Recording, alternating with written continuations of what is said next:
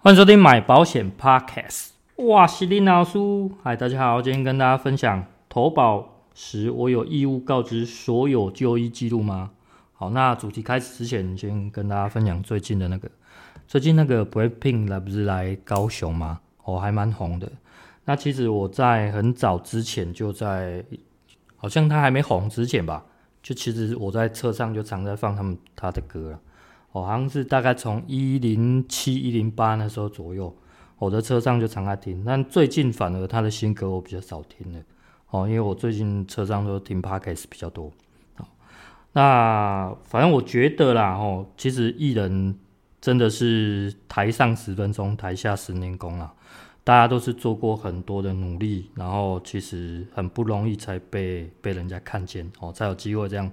呃，发光发热这样子哦，包括我觉得我做 Podcast 一样，大家觉得我在上面能讲得很轻松，其实我在底下做的一些很多功课是很多的。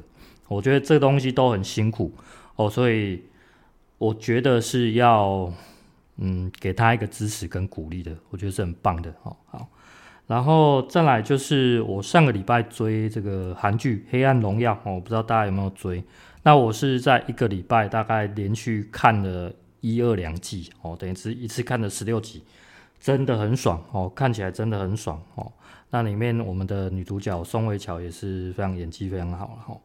反正我会觉得说，真的啊，我们不要去姑息那些 这个霸凌者，或者说这些一些故故意的人哦。我觉得姑息他，反正他欺负你一次，就欺负你第二次、第三次哦。所以这种人，呃，我觉得这也是改变我最近很大一个。一个方向啊，吼，这等一下跟大家提到，就是说，因为啊，呃，我在上一季某一集里面二十六集吧，在提到这个阿龙的 B 转 C 的部分，哦，我就知道一定会有人呃中我的圈套，哦，因为在提到 B 转 C 里面，一定有一个东西叫做牙齿手术跟这个牙科手术，哦，这个东西其实我很早之前就注意到了，但是我当初故意留一个伏笔，那。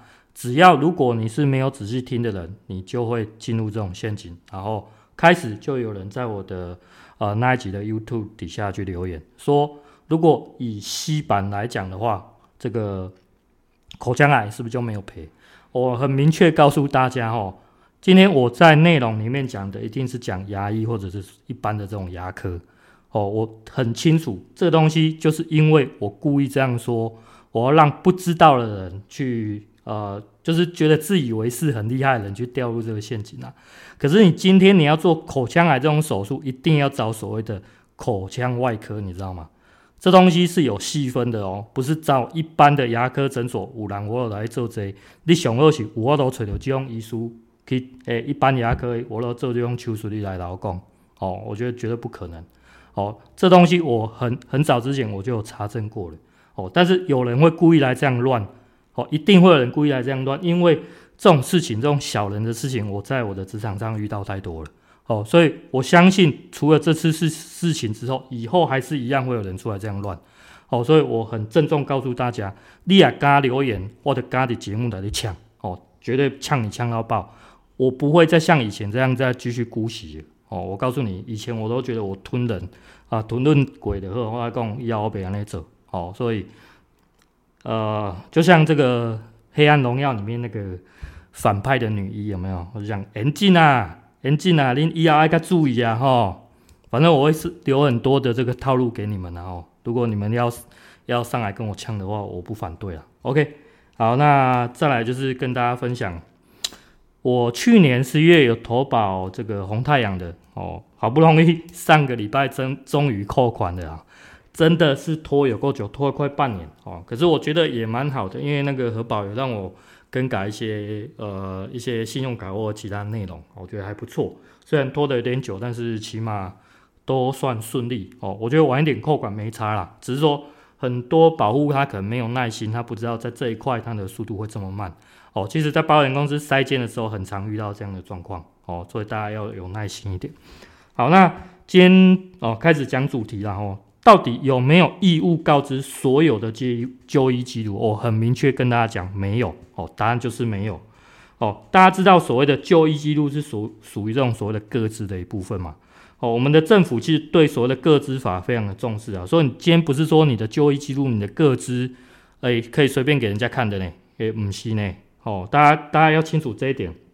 那谁有权利去观看你的就医记录？第一个，政府就是健保局的部分；第二个，就只有你个人。哦，所以这东西是属于非常隐私的东西啦。吼。那因为我自己曾经有一个经验是说，以前有某一家财务公司的要求要调阅我的这个健保的就医记录啦。哦，第一个他要调阅我的就医记录，第一个一定要经过我本人同意，我要签名，我要答应才可以。第二个，调阅的资料里面仅限于我跟大家讲一下基本的内容，就是日期，然后一些就医的医院，然后他是怎么科别的，然后他的医院的基本资料。我告诉你，那些什么用药什么东西，他连看都没有资格看。哦，除非。除非他有额外再去调该家医院的这个病历，才有机会，不然的话，在就医这个健保上面的这些就医记录，他们是没有权看到的。这个东西属于非常呃各自的一部分，所以大家不要觉得说啊，这是我的传播，我不让公司的和不是哈。好，那 但是这边有一个，就是说，如果你今天是保险公司有在书面询问的内容，这边要不要告知？跟大家讲，yes，这个一定要告知。好，这等一下我们继续谈到。好，那我们在开始讲这个健康告知之前哦，我要先帮大家建立一个非常重要的观念，哦，非常重要的观念，就是从我们所谓的一般我们业务在做销售，这、介绍这个商品哦，一些什么条款啊内容之后哦，走的每一步都是属于所谓的独立事件哦。从所谓的一开始的告知，就健康告知，到呃下一步核保哦，核保再来。走所谓的理赔，每一项我讲这三项，每一个都是所谓的独立事件。今天你可能告知了，然后也核保通过了，可是不代表他一定会赔哦。哦，不代表他一定会赔哦。这边好，我举一个例子。好，今天可能有人跟我告白，哦，举个例子，告白就是告知哈。那我可能会问你说，第一个，你这五年内你有没有跟其他的异性做过性行为？好，做过性行为。好，第二个。你在这两年内有没有除了我以外跟其他人交往过？哦，今天你给我的回答，你有可能讲没有，可是这个没有可能是你在这一段时间内没有，不代表你以前完全没有。这样懂我意思吗？哦，这就是基本的告知。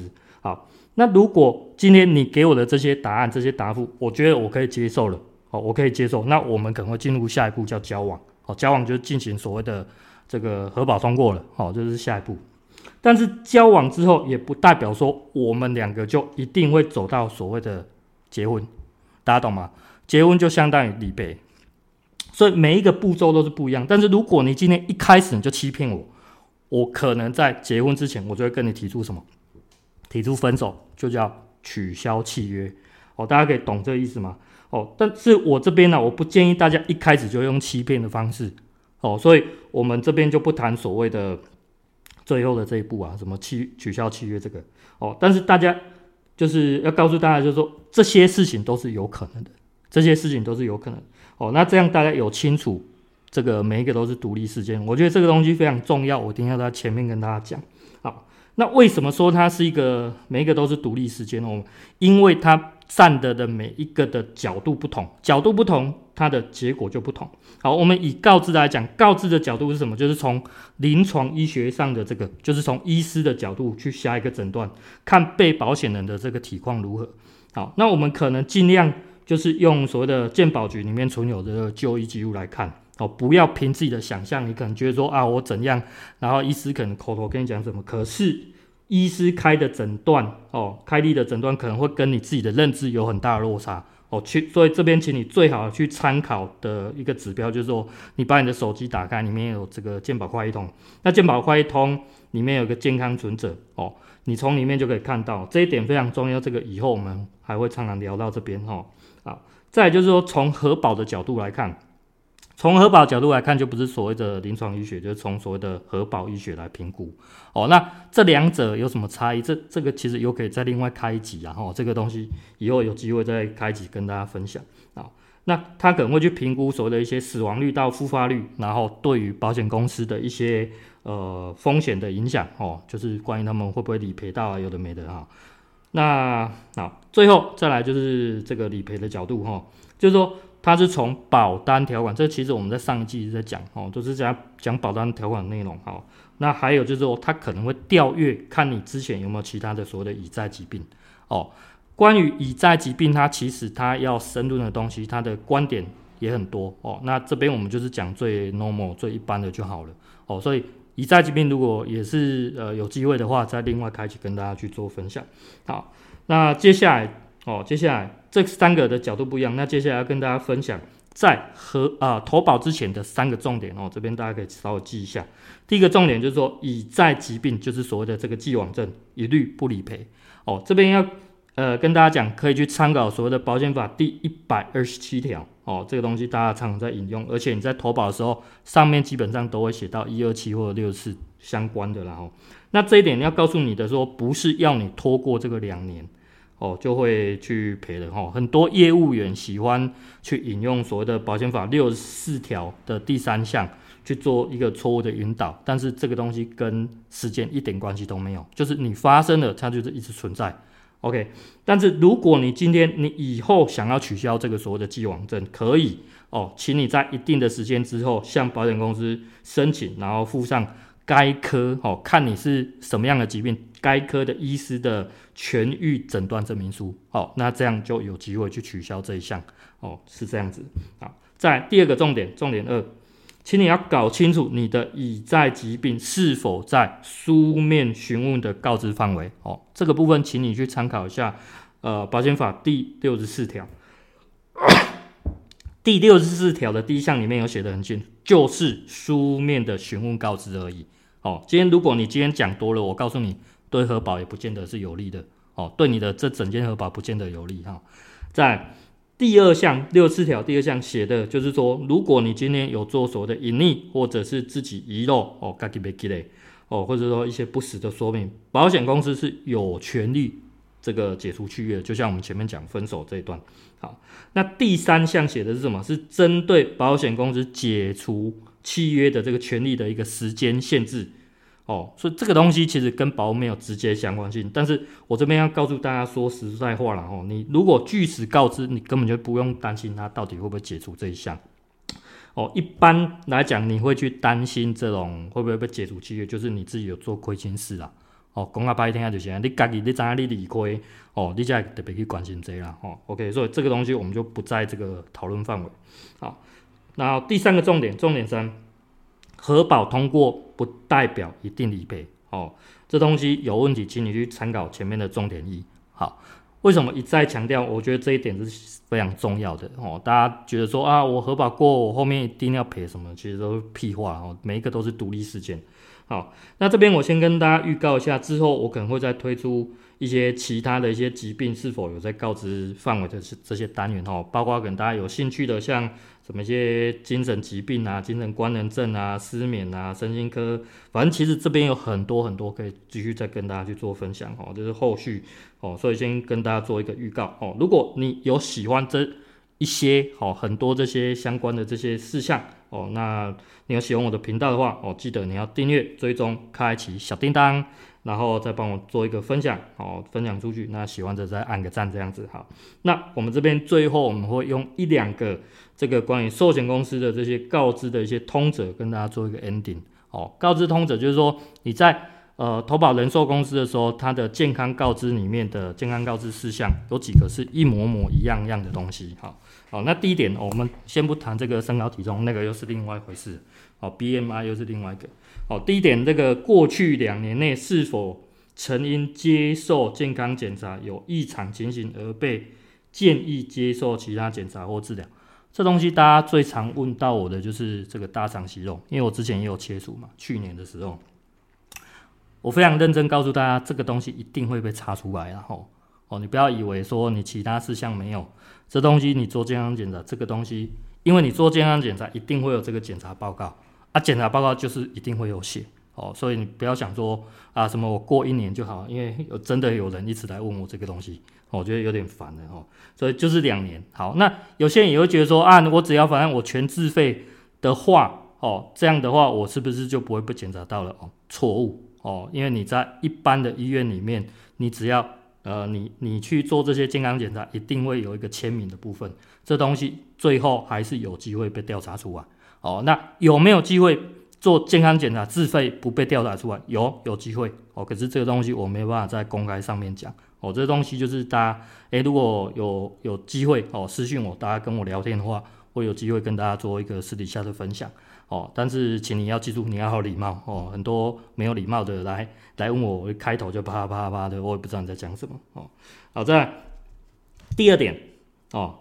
呃，所以所以第一点是这样子，如果你有两年内你有做健康检查的话，请你哦，只要有做治疗，这个请你一定要做高脂哦，包括我刚刚前面讲这个大肠息肉。好，第二点，最近两年呃两个月内是否曾因受伤或生病接受医师治疗、呃诊疗或用药？哦。关于治疗、诊疗、用药这东西，呃，它有一个特别解释，这个我们下次会再从这边开始做分享。好，那这边我跟大家提出两个问题哦，大家可以回去思考一下哦，大家做一个脑力的激荡。哦，第一个就是说，你今天如果是感冒咳嗽，然后去就医，哦，这样的话要不要告知？哦，就是小感冒。第一个这个，第二个，如果你今天是因为失眠而去就医，然后有用药，这个东西要不要告知？哦，这是第二个。哦，所以大家可以去思考一下，到底它有没有符合我们刚刚讲这个书面的询问告知的内容？哦，OK，那再去做一个判断。然后这东西有时候会跟大家想象的不同，哦，这是我觉得它很有趣的地方。我最近很常在研究，我觉得这这东西是一个很深的一个学问啊，哈。